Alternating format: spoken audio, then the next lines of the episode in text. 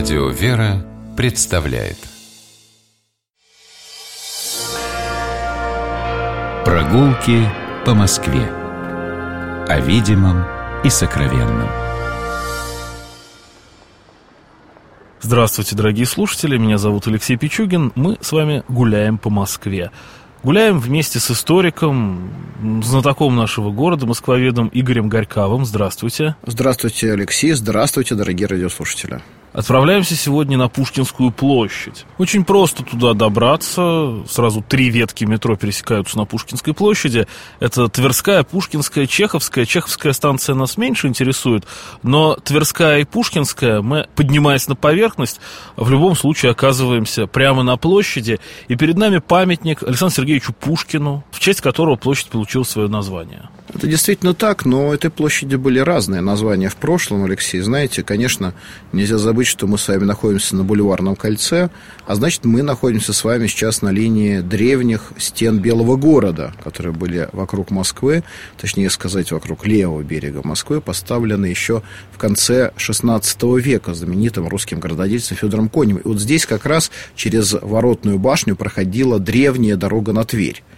И после того, как э, стены и башни Белого города были разобраны, возникает кольцо бульваров, но здесь возникает э, площадь, площадь, которая называлась Страстной, потому что она была обращена как раз к монастырю Страстной иконы Божией Матери, который стоял вот здесь, на месте этого скверика, перед э, киноконцертным залом России. Собственно, где сейчас Александр Сергеевич стоит. Не, ну, там, где стоит Александр Сергеевич, находилась как раз колокольня монастыря, замечательное здание, который выстроил в 1849 году прекрасный архитектор Михаил Баковский.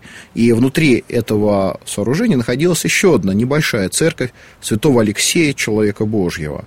И площадь эта, благодаря наличию монастыря, колокольни, благодаря тому, что люди знали, почитали Страстную икону Божьей Матери, пользовался москвичей особым вниманием и почетом из-за того, что э, многие люди, именитые люди, пребывали в Москву именно с этой стороны, потому что здесь же проходил Санкт-Петербургский тракт. И в том числе сюда приезжали и наши государи, перед тем, как э, вступить на престол государей всероссийских, они должны были венчаться на царство, венчаться они должны были у нас в Москве, в Успенском соборе Московского Кремля. А встречали их в том числе и здесь, на площади Страстного монастыря. И вот такое особое общественное значение этой площади – Э, продолжалось э, и в XIX, и в XX, в XXI веках, потому что здесь происходили и народные гуляния, и народные возмущения, здесь и приветствовали императоров, здесь и э, иногда не соглашались с государственной политикой, проходили митинги, демонстрации. В общем, это один из центров общественной жизни Москвы. Но мы сейчас эту площадь знаем все равно как Пушкинскую. Э, любопытно, что сложился весь ансамбль только в 20 веке, более того, уже после Второй мировой войны, когда окончательно был, выстроен здание, было выстроено здание кинотеатра «Россия», до того еще переехал на эту сторону Тверской улицы, тогда улицы Горького Александр Сергеевич Пушкин. Да, вот совершенно верно. В 1950 году, а вообще площадь очень сильно изменила в 20 веке, начиная даже с самой улицы Тверской, которая в начале 30-х годов была расширена. И э, на самом деле старая Тверская, она была чуть ли не в два раза меньше, чем вот тот проспект э, на обочине, которой мы с вами сейчас находимся. Ну, как-нибудь поговорим о том, как на Тверской, на Горького двигали дома. Да, это отдельная очень интересная тема, но, э, конечно, если мы уже можем даже двигать дома в своем сознании, давайте попытаемся поставить на то место, э, где он должен находиться, сам памятник Александру Сергеевичу. Хотя бы мысленно сейчас с вами это сделаем. Э, и тогда очень много станет на свои места. Очень много станет понятно именно в судьбах этого места и в смыслах, которые это место порождает московской истории. Дело в том, что вот площадка для памятника Александру Сергеевичу Пушкину сохранилась. Вы видите ее сейчас на противоположной стороне площади, там, где, собственно, начинается Тверской бульвар. И э, нахождение Пушкина там было очень интересным решением, можно сказать, очень интересной находкой как и скульптора Опекушина, так и Московской городской думы. Дело в том, что э, в, жизни Пушкина многое связано с Тверским бульваром. Там, на Тверском бульваре, он впервые встретил э, на балу Наталью Гончарову. Недалеко оттуда находился дом, куда он поехал просить ее руки. Пушкин очень любил Тверской бульвар, он чувствовал себя гражданином, горожанином, он любил гулять по этому бульвару, о чем и он вспоминал, и его современники вспоминали. И вот э, поэтому, э, выбирая место для этого замечательного монумента, который, я вам напомню, был инициирован выпускниками Царско-сельского лицея, потом возник Пушкинский комитет, и 26 мая 1880 года при невероятном стечении народа этот памятник был торжественно открыт и передан городу Москве. Кстати, от лица города Москвы этот памятник принимал Сергей Михайлович Третьяков, тогдашний московский городской глава. Такой парадоксальный немного вопрос. А в какую сторону Александр Сергеевич смотрел в то время? Ну, действительно, вопрос интересный. Сейчас вот он смотрит в сторону площади, угу. ну, с этой стороны, со стороны Страстного бульвара. А в прошлом он также смотрел на эту площадь, но с стороны Тверского бульвара, то есть стоял бы нам сейчас э, лицом к лицу. И это было тоже, мне кажется, очень интересной находкой, потому что Пушкин как бы закончил свою прогулку по бульварам. Он возвращается, возвращается к нам и остановился перед Страстным монастырем, о чем-то задумался. И вот э, таким его, собственно, Пекушин и запечатлел.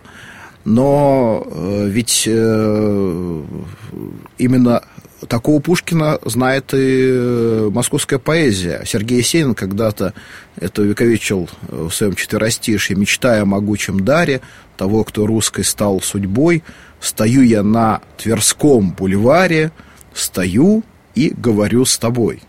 То есть вот Пушкин, который стоит в начале Тверского бульвара, обратившись лицом в сторону колокольни Страстного монастыря. А в народе, кстати, существовало еще одно поверье, о котором поведал нам а, художник Константин Коровин.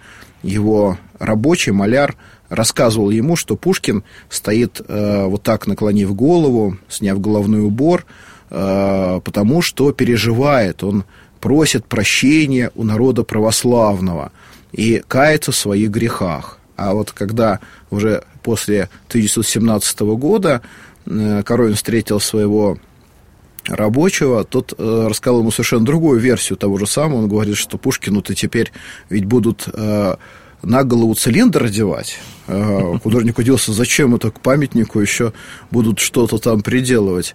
А рабочий сказал, ну как же, теперь свобода, теперь нечего шапку-то ломать перед господами. Mm-hmm. То есть и вот такие тоже, и такие тоже идеи связаны были с этим памятником когда-то. А зачем вообще надо было его переносить?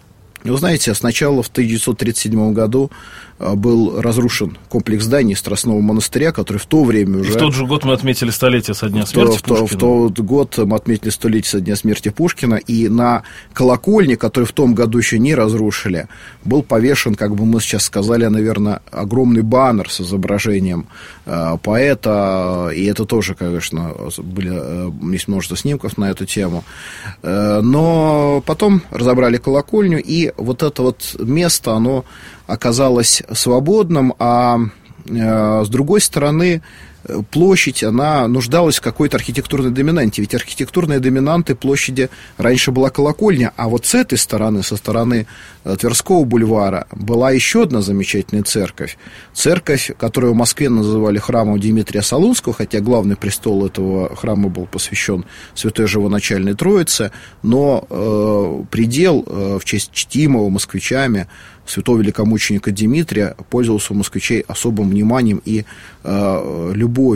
Он занимал угол э, между Тверской улицей и Тверским бульваром, там, где сейчас находится массивное сталинское здание с э, небольшой такой башенкой сверху, где когда-то находилась еще и скульптура балерины, поэтому москвичей... Дом под юбкой Дом под юбкой назывался, да. А, острый на язык. А на первом этаже э, тоже когда-то известный москвичей магазин «Армения».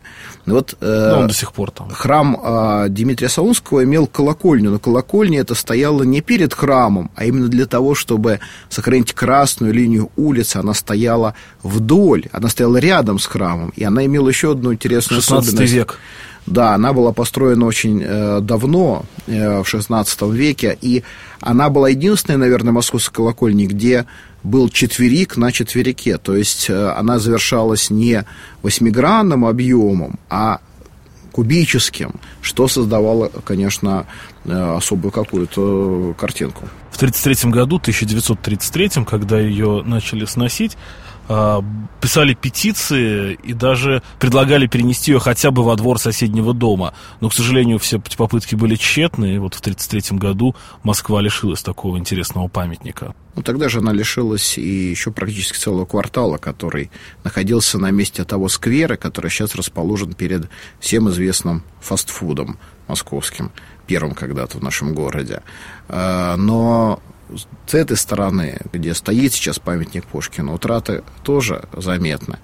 Перед э, зданием «Известия», которое возникло в 1927 году, когда-то находился известный не только на всю Москву, но и на всю Россию, благодаря Александру Грибоедову, дом Фамусова, э, где когда-то проживала княгиня Римская Корсакова, и где собственно говоря, оживали вот эти образы грибоедовской комедии, к сожалению, тоже безвозвратная утрата. Но э, все-таки есть одно очень важное позитивное, э, что я хотел бы сказать, завершая нашу небольшую такую мини-прогулку по Пушкинской площади, уцелела страстная икона Божьей Матери.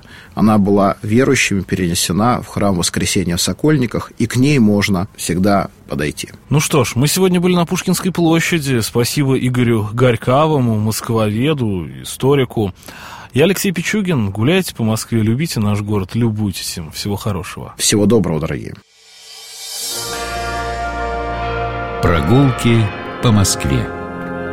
О видимом и сокровенном.